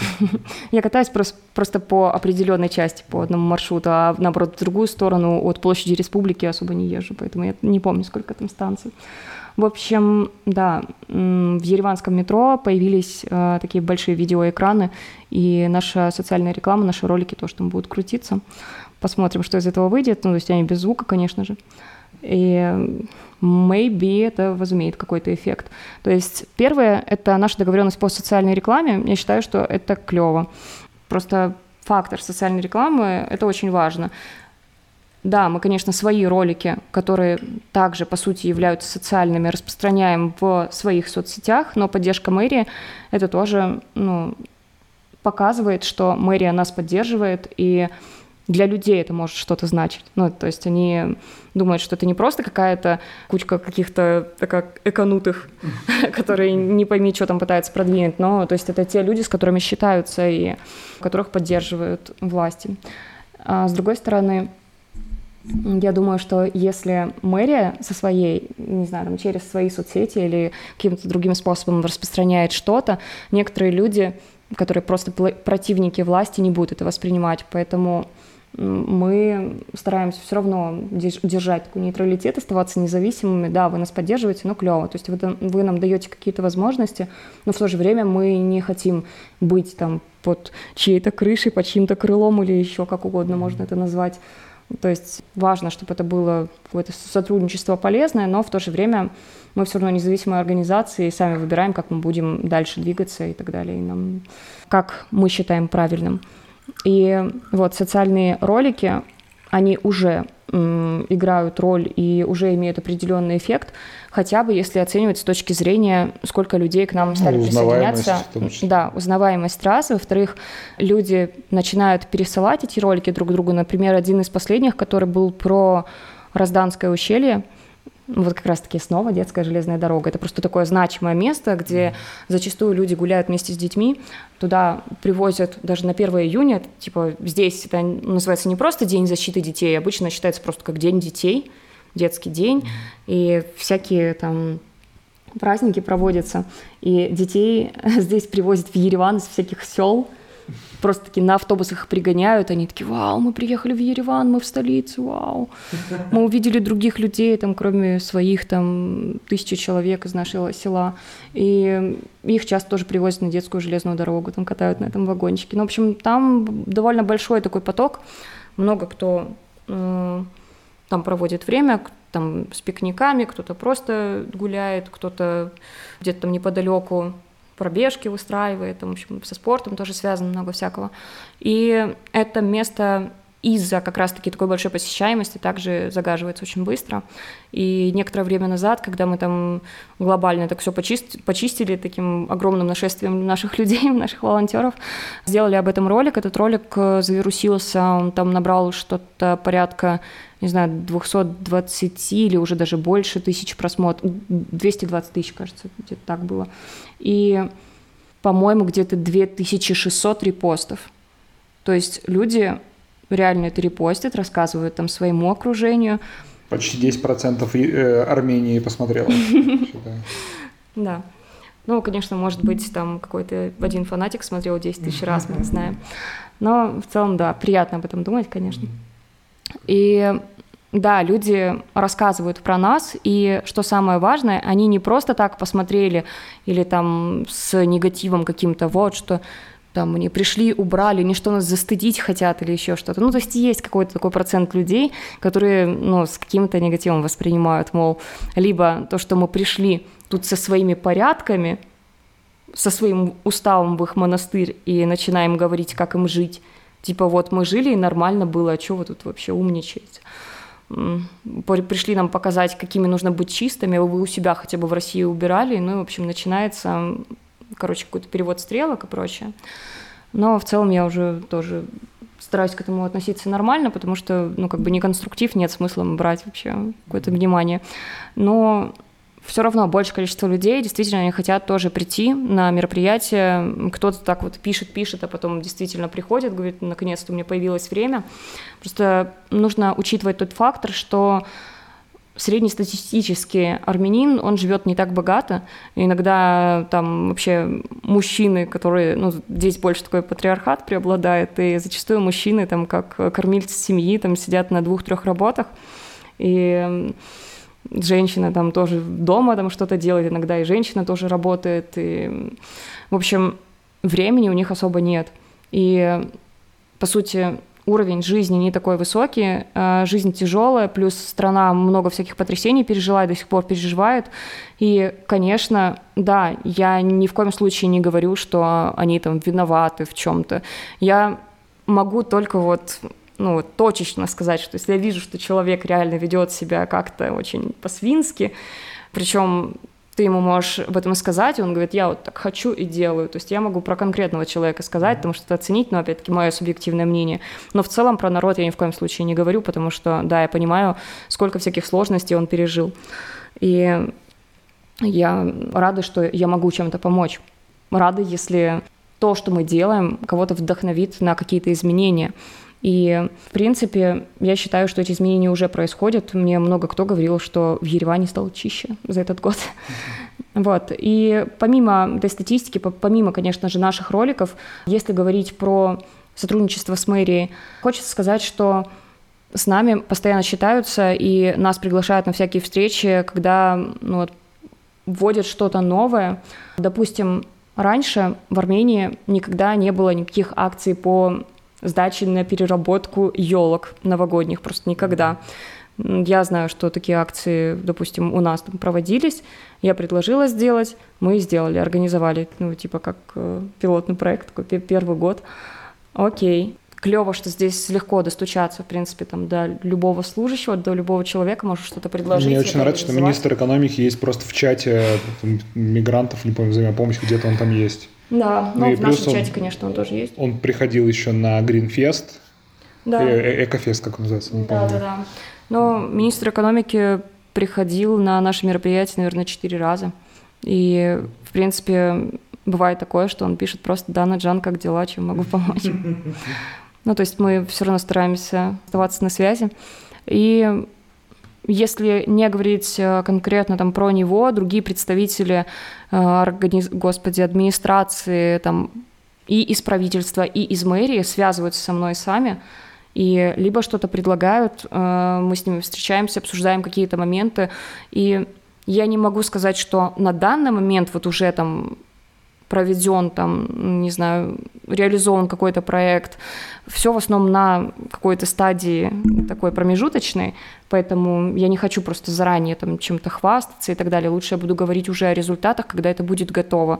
Но что хочется сказать, что с нами действительно считаются, с нашим мнением, нас постоянно куда-то приглашают там либо просто там поприсутствовать, выразить свою точку зрения, нас пытаются связать тоже с разными лицами, говорят, что вот этот человек занимается тем-то, тем-то, вам наверняка будет о чем поговорить, возможно, вы сможете там чем-то быть друг другу полезны. Э, нам часто пишут всякие организации, э, какие-то компании, которые ну, предоставляют, грубо говоря, товары и услуги, и они говорят, вы занимаетесь полезной деятельностью, давайте мы вам что-нибудь там подарим, сделаем какую-то скидку. Или кто-то хочет просто что-то порекламить и, соответственно, предлагает по бартеру там какие-то свои штуки. А, то есть с нашим сообществом считаются, потому что оно стало большим, потому что у нас контингент вот отобран довольно такой хороший, осознанный. То есть этим занимаются те люди, которые уже понимают значимость этой деятельности. Следовательно, если они находятся на том уровне, что для них важна экология, значит, у них, скорее всего, остальные потребности уже более-менее закрыты. Вот я хотел как раз про это поговорить, что ты сказала, что там не хочешь обвинять армян, армянский народ в том, что у них, значит, есть проблемы с экологией. Мне просто кажется, что люди начинают думать об экологии, когда у них закрыты базовые потребности да. и там какие-то есть деньги. То есть я в целом начал э, там, как-то плюс-минус упарываться потому, чтобы разделять мусор, когда у меня появилась какая-то зарплата, mm-hmm и я там своим родителям говорю, что я там тратил 500 рублей для того, чтобы ко мне приехал человек и забрал у меня разные фракции, они мне в целом крутили пальцем в виска, говорят, что, дурак, что ли, 500 рублей платить за это? Угу. Вот. И вот как раз хотел про тебя еще спросить, это ведь, ну, звучит, как будто бы ты этим занимаешься full time, но у тебя есть основная работа. Если я правильно понимаю, ты фронтендер. Это ты, так, ты все еще работаешь? Это так, но на данный момент я действительно полностью занимаюсь этим проектом. Это как звучит, так и есть на самом деле. В последнее время это так, потому что у нас появились э, какие-то перспективы, чтобы все это дело монетизировать. То есть в ближайшее время у нас будет возможность, я очень надеюсь, что даже нанимать людей. То есть Green Green это не просто какая-то волонтерская организация, где просто ребята там собрались и убрали мусор. Это становится чем-то весомым. И да, мы провели вот эти 50 акций, мы провели первые в Армении экофестиваль, по крайней мере, в таком формате. Мы в скором времени откроем первый в Армении экоцентр. И к нам в том числе стягиваются и как-то пытаются с нами сотрудничать другие эко-комьюнити. То есть хотят что-то предлагать, делать какие-то коллаборации, пишут разные компании, говорят, что мы хотели бы, ну, к нам, допустим, Яндекс обращался, местный офис, они хотели, чтобы мы у них провели там эко-неделю или эко-месяц, там какие-то лекции, мастер-классы. Потому что, к примеру, на нашем эко-фестивале тоже мы прекрасно справились с тем, что мы проводили разные мастер-классы там для взрослых, для детей, провели вы, выставку всяческого апсайкла с локальными и релоканскими брендами. И в том числе мы проводим разные лекции, могли бы делать эко-показы, э, то есть, вернее, кинопоказы с обсуждением ну, на соответствующую тематику и много чего еще. И поэтому люди к нам уже обращаются, вернее, компании всякие, к нам обращаются уже как к экспертам и хотят, чтобы мы, допустим, сделали что-то для их сотрудников или организовали в их офисе раздельный сбор. Иногда к нам обращаются какие-то ну, новые, по крайней мере, кофейни, там, кафешки и тому подобное, и консультируются, как сделать свою организацию, свое заведение экологичнее. То есть по поводу экологизации. Это клево, и есть огромное количество вообще направлений, по которым мы можем пойти. И сейчас реально сложно выбрать. Просто хочется оставить фокус на том, чем мы занимаемся и сейчас, и в том числе мы будем заниматься нашим экоцентром. Я надеюсь, что в августе он уже появится, и там, конечно же, можно будет и сдать на переработку все фракции в одном месте, в том числе органику, потому что наше пространство находится в Парке Победы, а там парк, он практически как лес, и там у нас будут компостные ямы, там же находятся наши склады, рядом есть гаражи, в которых можно сделать мастерские, например, какие-то столярные или там для работ по металлу, даже по камню, чему угодно. То есть ребята могут туда даже приходить, чтобы получать какие-то навыки, самим там что-то пробовать. И вот именно в том помещении, которое будет называться экоцентром, там мы будем проводить и разные мероприятия, и это будет что-то вроде такого свободного пространства коворкинга, то есть ребята из комьюнити могут приходить туда как домой вообще, по сути, в любое э, рабочее время в течение дня и заниматься там своими делами и проектами, связанными как раз-таки с нашим комьюнити. То есть разные там есть подразделения, люди постоянно занимаются нетворкингом, создают что-то новое, зарождаются вот разные клевые повторюсь, идеи, и у всего этого есть будущее. Если люди встречаются офлайн, это как-то их больше все-таки вдохновляет. До переезда в Армению я не очень любила выбираться офлайн, так, ну все же вопросы можно решить, созвонившись в зуме, ну блин, зачем? И я не любила разговаривать по телефону, сейчас понимаю, что мне приходится это делать каждый день, я по-прежнему это не люблю делать, но уже смирилась. И мне стало нравиться общаться с людьми онлайн, ой, офлайн. Эм, думаю, что вот такое вот свободное пространство, которое у нас будет, оно тоже кого-то вдохновит на какие-то новые крутые штуки. И это будет и место для проведения мероприятий, не только наших, люди там смогут э, из других комьюнити, например, и не только обязательно из эко-комьюнити, организовать там тоже и свою лекцию, какой-то кинопоказ и тому подобное. И ребята также из сообщества могут приходить туда, позаниматься какими-то своими делами или поработать, и мы там сможем проводить свои всяческие собрания. И, конечно, там будут выставки также того же апсайкла. Хочу показывать там изделия разных местных брендов. Кто чем Апсайкл – это изделие из э, бывшего мусора из сырья, Ну, то есть это вторсырье, да, но Если мы говорим просто recycle, э, он может быть э, ну, либо down cycle, либо up cycle, то есть изделие будет либо хуже уже по качеству, по назначению, грубо говоря, для того, чтобы сделать допустим, пластиковый стаканчик, нельзя взять другой пластиковый стаканчик. То есть ты не можешь сделать э, из одной бутылки, из которой ты пьешь, другую бутылку или из одного стаканчика другой. То есть это будет изделие уже класса хуже. К примеру, из э, тех же пластиковых бутылок, вот обычных для напитков, мы можем сделать там синтепон. То есть то, что будет уже не в пищевой промышленности. То есть э, это сырье, эти хлопья уже, которые получатся из этого раздробленного пластика, они пойдут на производство других товаров, которые будут классом ниже и, допустим, не связаны с пищевой промышленностью. И так вот во, во многом э, касаемо переработки. А если мы говорим про upcycle, то, по сути, это может быть какая-то старая одежда, если мы говорим про текстиль, к примеру, и вещи обычно перешиваются, создается там тоже новая вещь, которая может быть даже гораздо круче. Ты об этом говоришь как о каком-то НКО, или ты все-таки хочешь превратить в полноценный бизнес, на который ты сможешь зарабатывать полноценно? Ну, типа как на данный момент много. организация зарегистрирована как НКО. Мне нужно изучить некоторые там юридические вопросики, чтобы понять, хотим ли мы там перерегистрироваться, например, как ТРИО, а, но здесь оно по-другому уже расшифровывается. И я, конечно же, буду открывать еще дополнительные ИП, чтобы, например, тот же эко-магазинчик там открыть, ну, потому что мы не можем это делать уже под НКО. Консультации, про которые ты говорила там, для компаний, mm-hmm. это они проходили на некоммерческой основе или ты брала какие-то деньги? Типа там как в, в каком Именно, именно э, консультации, да, пока что проходили на некоммерческой основе, потому что в первую очередь для нас было в том числе важно, чтобы действительно этот бизнес был более экологичным. Mm-hmm. Нам хотелось, чтобы допустим, кафе открывается, чтобы они не сделали неправильные шаги mm-hmm. и как многие считают, там, вот они купили бумажные стаканчики, такие, а, это же не пластиковый, бумажный, кайф.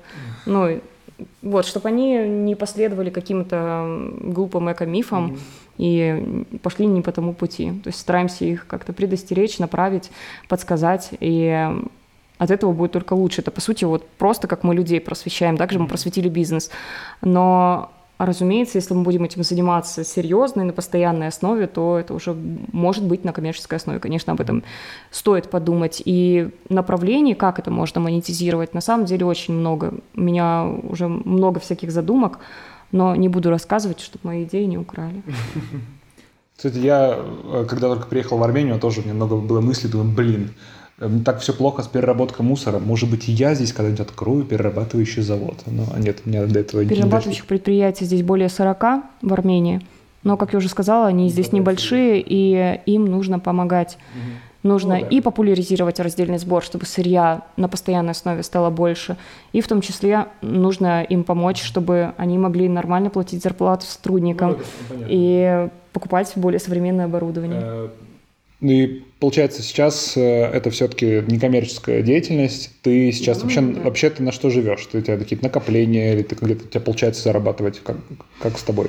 А, на, на данный момент можно сказать, что да, я пока что живу на свои накопления, но это продлится совсем недолго. А, я это прекрасно осознаю. И само собой, если случится там что-то страшное, ужасное, я буду вообще в каком-то плачевном состоянии. И я очень сейчас рискую, я бы сказала. И это кто-то может сказать, что а, как ты можешь, это же вообще так неосознанно, так финансово неграмотно. Но я, наверное, сильно верю в свой проект очень хочу верить, что у нас все получится. И хочу дать еще шанс некоторое время вот попробовать дойти до этой, мони... до этой монетизации. И если до определенного дедлайна у нас там что-то не получается, соответственно, ну, я продолжу работать фронтендером. И тогда, конечно, мне нужно будет думать о том, как максимум своей деятельности, своих задач делегировать. Потому что сейчас очень много чего делаю я, и если я вывалюсь из этой цепочки, все сломается. Понятно. А давно ты ушла с фултайма? На фултайме последний раз я была прям очень-очень давно, но это можно также долго рассказывать про мои какие-то депрессивные состояния и почему я ушла с фултайма. Ну, то есть это будет тема для отдельного разговора. Ну, то есть ты в основном фрилансом занималась, да? Да. Ну вот когда ты перестала им заниматься? Но, по крайней мере, в прошлом году я практически, не знаю, наверное, прошлый год, вот как этот проект начался, я в основном занимаюсь им большую часть времени. То есть реально большую часть времени. Ты много вложила своих денег в этот проект? Там всякие покупки хваталок, палок, наверное, как минимум, там а, транспорт? Ну, в основном это все отбивалось э, с помощью донатов. То есть иногда я вкладываюсь, а потом эти деньги мне возвращаются также с помощью пожертвований. А, конечно, у нас есть э, счет у НКО, который ну, официальный, там все через банк, все правильно, все юридически э, прозрачно, и все это проходит через бухгалтерию, но иногда ребята мне просто скидывают деньги на личный счет, чтобы, ну, потому что они понимают, сколько тоже я во все это вкладываю. И да, это как бы меня немного спасает. Но, разумеется, так не может продолжаться очень долгое время. А, хочется добавить, что после последней нашей встречи с а, господином Авиняном, это вице-мэр Еревана, а, ну, большая вероятность, что он станет мэром, на самом деле. Э, он поддерживает нашу деятельность, предлагает нам, конечно же, финансовую поддержку, предлагает информационную, и вот что касается той же социальной рекламы, что касается а, какой-то техники, все, что нужно для организации наших мероприятий, то он может дать. И если говорить про финансирование, он говорит, да, без проблем, типа бюджет есть, мы можем вам давать деньги, но это все будет именно через гранты проходить, и все это не так, чтобы вот прям быстро. Угу. Ну и, разумеется, абсолютно не любые расходы мы можем закрыть. Например, нам мэрия не даст денег на то, чтобы мы арендовали автобус до Сивана, грубо говоря. То есть это уже не касается проблемы Еревана, и так не пойдет. Но, в общем, большинство проблем мэрия может помочь решить. И я думаю, что это очень-очень сильно облегчит нашу деятельность и те донаты, которые приходят сейчас, которые мы тратим на организацию наших еженедельных акций, они могут и накапливаться, и уже в дальнейшем ну, идти на какие-то э, другие ответвленные проекты. Просто хочется здесь тоже и экотакси сделать, и работать с бизнесом, например, ту же органику у них забирать, потому что сейчас это, естественно, все идет на свалку. А есть возможность, по крайней мере, в каком-то тестовом режиме придумать так, чтобы это все компостировалось.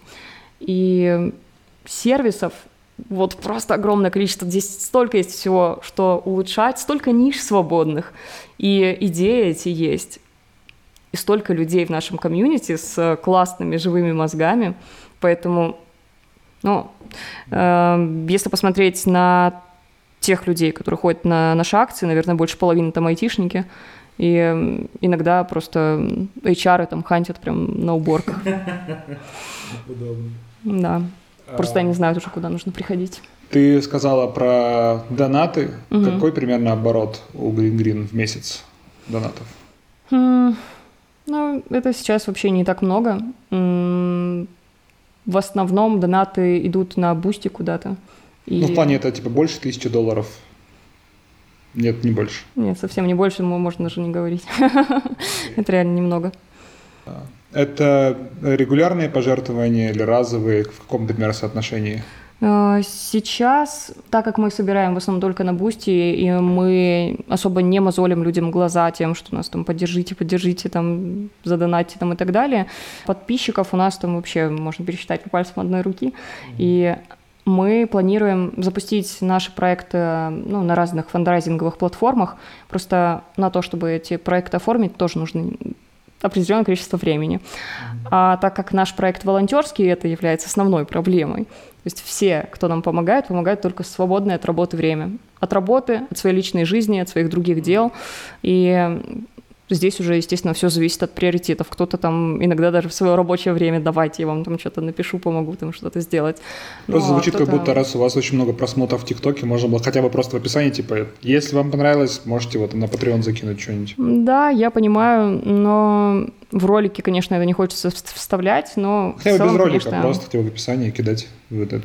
В целом, конечно, можно. Если получится хорошо развить э, еще YouTube, там аудитория немножко получше, чем, на, чем в ТикТоке, возможно, да, это будет неплохо. И в целом это, наверное, самый легкий путь добавлять э, вот к таким просматриваемым роликам такую ссылочку. Просто в Инстаграме, допустим, нельзя в комментариях перейти ну, из комментов э, по ссылке, поэтому это немного неудобно. В ТикТоке тоже.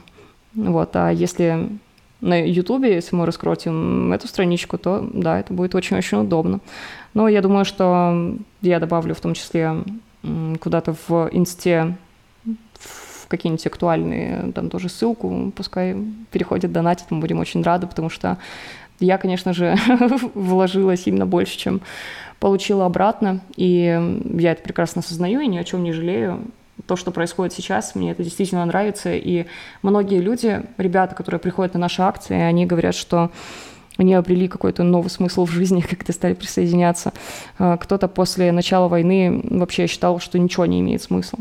Вместе с нами они как-то ожили, вообще стали хотя бы как-то социализироваться. Некоторым вообще не хотелось выходить из дома, а, особенно тем, кто работает на удаленке. Кто-то даже ну, какое-то время там в том числе из-за определенных ментальных проблем, тоже не смог даже нормально работать. Это их снова действительно возвращало к жизни, реанимировало, и я очень рада, что наша комьюнити такой не знаю, таблетка какой-то спасительной для некоторых служит. Очень много просто добрых отзывов приходило мне и в личку, и в наши комментарии, когда люди говорили, что я понимаю, что я делаю что действительно ценное, и мне очень радостно, что есть такие люди, которые вот дают такое. И... Я, я, наверное, присоединюсь э, к, к этим благодарностям, потому что я помню, это первая акция, как это было в середине или конце апреля прошлого года. Да, 23 апреля прошлого да, года. Да, я тогда жил в Ичмиадине, месяц снимал там дом, кукуха начала потихонечку плыть после переезда и поиска работы. Угу. И это вот был такой э, момент, когда я приехал и такой, о, единомышленники, типа куча народу еще убираем. Я помню, что был очень... А ты раз... с кем-то познакомился там? Нет, э, я приехал туда со своим другом, который приехал ко мне на пару дней из Тбилиси и с будущей женой. Как-то мы типа сгруппир, сгруппировались в, трё, в тройку и ходили убирали. Угу. И я помню, что был очень раздражен, что мы убирали всего час или два, там типа, да. вот два часа убираем, все расходимся. Я говорю, блин, да я тут собрался, что-то как-то только разогнался. У вот, нас ну. на акциях часто такое бывает, что люди такие, мы только разогрелись, мы только вошли во вкус, в смысле ну, собираемся? Да. Ну да, да. А, да, и это было очень прикольное ощущение, что вот типа, люди, кто-то mm-hmm. еще думает про э, экологию, потому что я тоже очень сильно переживал, вот копил дурацк, дурацкие банки, не мог ничего выбрасывать. Ну как, как что делать-то вообще? Мне каждый раз коробило, когда я выбрасывал их первое время. Потом, нет, я не могу выбрасывать, буду копить. Угу. Я, кстати, еще хотела добавить, ты мне напомнил про эти банки. Были еще ребята, которые тоже, допустим, куда-то переезжали даже из Армении. И тоже говорят, что мы насобирали определенное количество вторсырья, тут его теперь непонятно куда сдавать, можно ли вам как-то или вообще куда. В чат пишут с такими вопросами. И я вот вспоминаю про наш чудесный чат. Это действительно, это, это что-то. Люди не просто там задают вопрос, там, а что, где там контейнер какой-нибудь. Ну, там есть огромное количество вопросов, которые постоянно повторяются, конечно. А, много новеньких приходит туда, а, потому что кто-то все время каждый день узнает, и, соответственно, каждый день кто-то добавляется.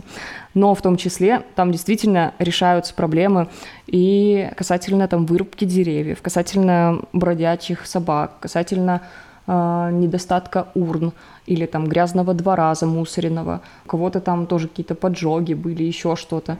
Люди просто скидывают ситуацию в чат, Потому что что? Потому что зачастую там сидят кто? Миллениалы, которые не любят разговаривать по телефону. Им просто написать в чатик буковками. И ну, это действительно легче как-то морально.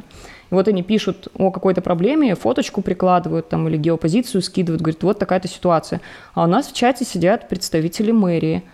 И у нас есть э, замечательный также один человек, зовут его Павел Саркисян, он очень оперативно реагирует на все вопросы, то есть он тоже серьезно воспринимает наш чат, старается нам всегда помогать. И он считает нас теми людьми, кто помогает.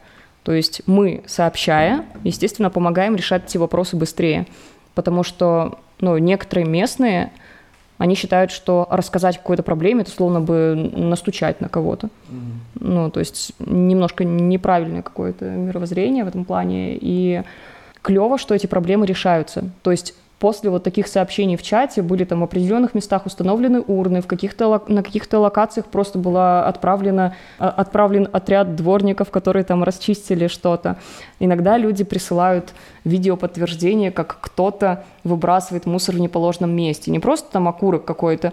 Была, была недавно просто ситуация, что девушка, которая ходит на наши уборки, сняла, как недалеко от ЖД вокзала один сотрудник или, возможно, это даже владелец бизнеса был, там какой-то магазинчик овощи, фрукты, вот что-то такое, а, выбрасывает всякий мусор там от э, своей деятельности, там какие-то контейнеры, коробки, там еще что-то, что-то, просто за забор рядом.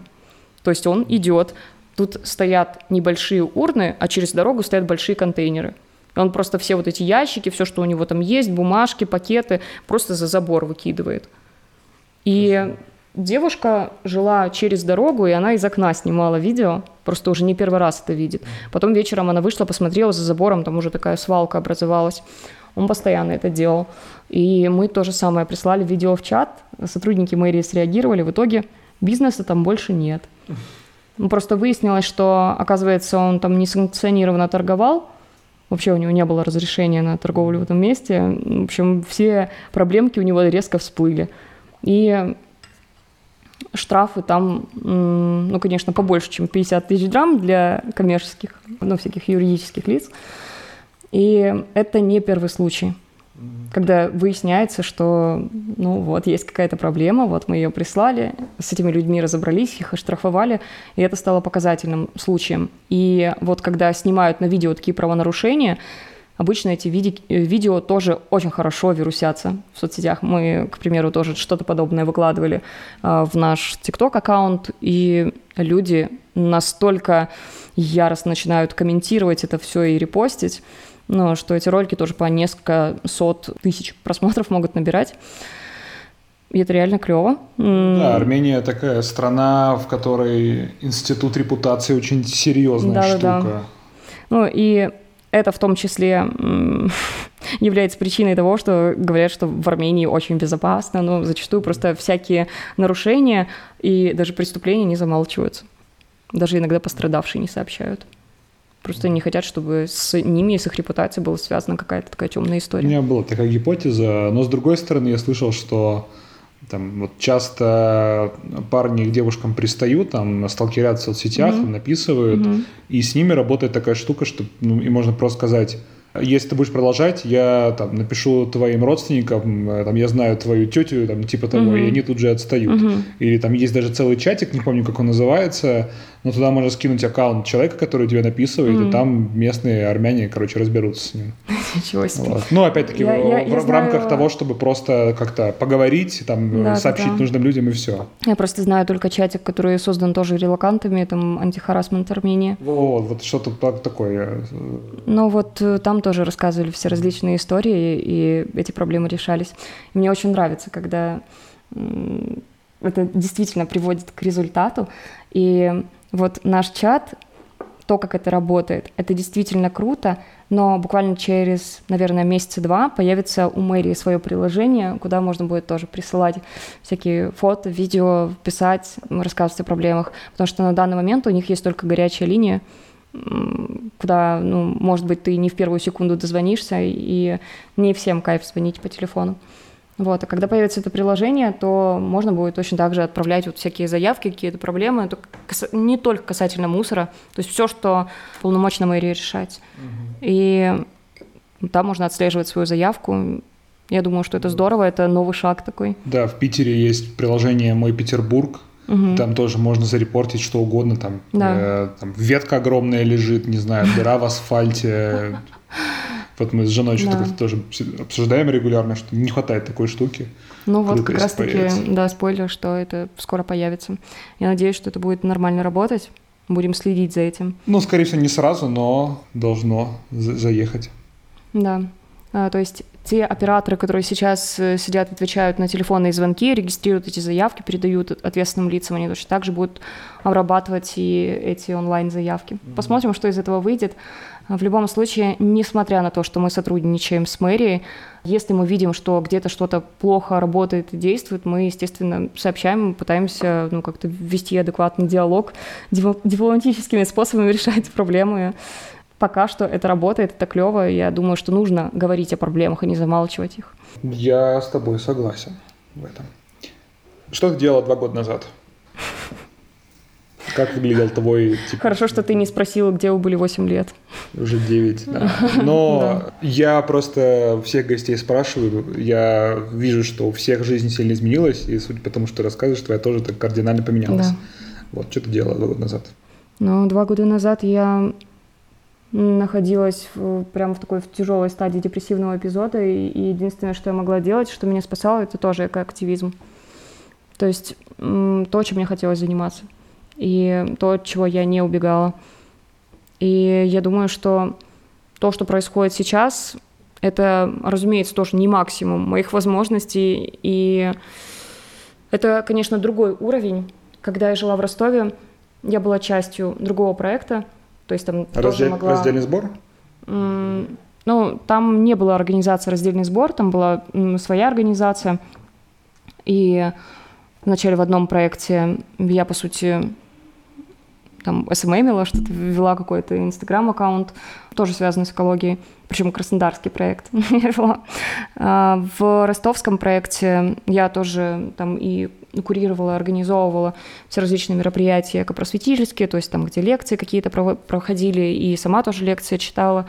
И это акции по раздельному сбору, в том числе и уборки мусора.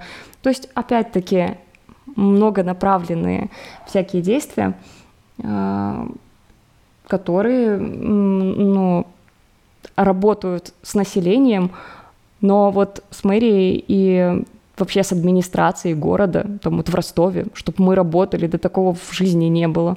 То есть то, что происходит сейчас, это вообще другой уровень. Но в Ростове там вообще никто был нам не рад. То есть, да, вы что-то там чистите, ну, молодцы, не мешайте, хорошо. Если вы не, не вышли там против вырубки рощи, чтобы мы там построили новые многоэтажки, ну, окей, живите пока. Но о помощи вообще никакой особо речи не шло, и о благодарности тем более. Так что то, что происходит сейчас и здесь, это действительно то, что мне нравится. Я вижу, что я могу быть здесь полезна. И мне будет жаль, если я буду просто вместе с другими фронтендерами сидеть, писать код, пусть он даже будет, э, пусть это будет даже код какого-то полезного, супер полезного приложения. Но мне кажется, в этой деятельности я могу больше сделать полезного для общества, что я по своей э, сущности такой альтруист. Mm. Я не знаю, э, мне кажется, смешно это или как-то абсурдно говорить, но назвать себя альтруистом немного эгоистично. А, ну, это отдельная тема для разговора. Я скорее согласен, что альтруизм идет из, из эгоизма, но в этом нет ничего плохого. Я считаю, вполне нормальная штука. Что эгоизм, что альтруизм. Где ты себя видишь через пять лет? Что думаешь делать дальше? Хочешь ты оставаться в Армении, развивать здесь вот экобизнес какой-то, или ты, может быть, мечтаешь о том, чтобы в какую-нибудь другую страну переехать? Дорогие армяне, если вы нас слушаете сейчас, пожалуйста, не слушайте ответ на мой вопрос. Конечно, я очень люблю Армению, мне здесь очень нравится, но я пока не знаю, останусь ли я здесь. Мне, конечно, хотелось бы повидать мир, много где успеть пожить, побывать в разных странах – где я буду находиться точно, я сказать не могу, но думаю, что тот проект, который у нас есть сейчас, возможно, он будет как-то трансформирован, но я очень надеюсь, что он будет жить, будет дальше развиваться. Может быть, через пять лет здесь не останется мусора, и уже все будут суперосознанными в Армении, здесь будет просто, наступит какое-то будущее, и это будет, конечно, чудесно, если Green Green уже будет не нужен. И... Знаешь, какие-то мемы, как типа Ереван, когда туда приехал миллион э, русских айтишников, и там такой город будущего, летающие автомобили. Ну вот, и я надеюсь, что, конечно, здесь будет э, все перерабатываться, что здесь не будет мусора, что вообще воздух будет чистейшим, и здесь будет э, не только, как вот про Дилижан говорят, вторая в мире по качеству там вода, э, но и вода, и воздух, все здесь будет чистым. Просто Ереван или Армения настолько очистилась после появления Green Green, что да, Green Green вскоре будет не нужен, и просто будут нас вспоминать по-доброму. Но в мире-то в любом случае много где есть всякие, всяких экологических проблем. И я думаю, что мне бы хотелось использовать и как-то конвертировать этот опыт во что-то еще большее. И мне бы хотелось, конечно, заниматься своим личным брендом в этой сфере. И не только помогать, но, конечно же, это монетизировать, то есть сделать это своей основной деятельностью, и чтобы я могла и работать с бизнесом. Я не знаю, может быть, я в политику уйду. Нет, нет, не уйду. Все нормально, все нормально, показалось. В принципе, путей много, мне сложно сейчас сказать. У меня есть просто определенные там желания, есть определенные цели, но в идеальном каком-то мире, да, я уже монетизировала это все. У меня есть и там своя организация, которая э, сотрудничает э, и с правительствами там в разных странах, и с обществом мы также работаем, помогаем там и бизнес экологизировать. Я не знаю, там у меня может быть какая-то будет крутая корпорация, которая будет действительно помогать и не просто деньги зарабатывать. То есть я, конечно же, за честность, за пользу. И мечтать не вредно. Но я думаю, что я как какой-то не знаю, персонаж из фильма, из книжки, который вот там, я к вам приехал, здесь я вам помог, теперь тут, тут моя миссия закончилась, и я поеду дальше, там, помогать кому-то еще. И будет клево, если в другом месте там тоже удастся, тоже в другой стране что-то такое создать. Это тоже будет уже абсолютно другой опыт, новый какой-то. И, возможно, меня это вдохновит, я буду путешествовать по миру и в разных местах что-то такое создавать. Посмотрим. Это действительно сложный вопрос. Я себя немножко почувствовала как на собеседовании, но стараюсь все равно э, как бы от своих мечт и целей, целей далеко не уходить. И я не думаю, что моя основная деятельность будет фронтенд через пять лет. Просто в какой-то момент я поняла, что я хочу заниматься той деятельностью, которая вот действительно и полезна, и мне на самом деле дорога. В IT я пошла изначально, потому что, да, там есть возможность роста, есть возможность там нормального заработка и так далее, но в другой сфере я могу быть действительно более полезной, как уже было много раз сказано. Поэтому я вижу себя в этой сфере, и я вижу себя человеком, который на этом, да, и зарабатывает, и помогает, и путешествует. Армения была первой страной, которую я посетила, потом я поехала в Грузию, увидела, что там тоже много чего можно улучшать, и я уверена, поеду еще в разные места, увижу там что-то такое. Не то, чтобы я буду там новой какой-то Гретой Тунберг, которая будет говорить «How dare you!» но я, я не радикал. А, Ты... Я стараюсь людей просто вдохновлять позитивным примером, что-то показывать. И вот как показывает практика, люди хотят присоединяться и считают нашу деятельность классной. Поэтому думаю, что у этого есть большие перспективы. Говоря о будущем, ты ни разу не сказала ничего про Россию. Ты не... Я не планирую туда возвращаться. Нет, я себя не вижу в России. Не хочу там быть. И да, спасибо, что спросил. Важное уточнение. Я, в принципе, наверное, не, не думаю, что произойдет что-то такое, что я поеду туда. То есть я либо какое-то время остаюсь здесь, либо там поеду, не знаю, в Америку. Посмотрим. А в гости хотя бы там повидать каких-нибудь там близких, не знаю, может, какие друзья остались, когда ты сможешь себе позволить это сделать? Посмотрим, пока... Не, ну, здесь я думаю, что главное желание в целом, пока моей жизни там ничего не угрожает, я могу там съездить туда, окей, а, но пока что в ближайшее время не планирую. Угу. Ну, это связано с политическими событиями, там, с начала войны или... Ну, нет, это уже немного личный вопрос. Окей, поэтому... хорошо. Может быть, тебе хочется что-то у меня спросить или какую-то тему еще поднять важную, которую бы тебе хотелось бы прямо вот обсудить. Я с удовольствием поговорю на эту тему. Я, конечно, хотела бы разговаривать много про нашу деятельность. Было, было бы немного странно говорить вообще резко про что-то совсем другое. А, поэтому... У меня нет четких рамок подкаста, поэтому... Окей. Okay. Может быть, немножко сборная солянка. Так как ты делаешь этот подкаст, этот продукт э, в Армении, ты в целом делаешь его про Армению, либо ну, то есть мы, мы сейчас говорим в рамках этой страны, как здесь, рассказываем людям, как здесь живется, э, как там героям живется, которые там приехали здесь, что-то организовали. Либо же ты, например, тоже, возможно, переедешь, будешь там рассказывать про какую-то другую страну. У меня в первую очередь задача показать, каково людям вообще в эмиграции. Угу. Что, ну вот я в тизере подкаста об этом сказал, что там пропаганда говорит, что там, россияне приезжают в другие страны и там берутся за любую низкооплачиваемую работу, чтобы хоть там оплатить свое супердорогое жилье, как они бедные несчастные страдают, все повально возвращаются. Но это не совсем так. Есть много людей, которые не, то, не только просто справились с кризисом мигранта, но и нашли в себе силы что-то крутое сделать. Угу.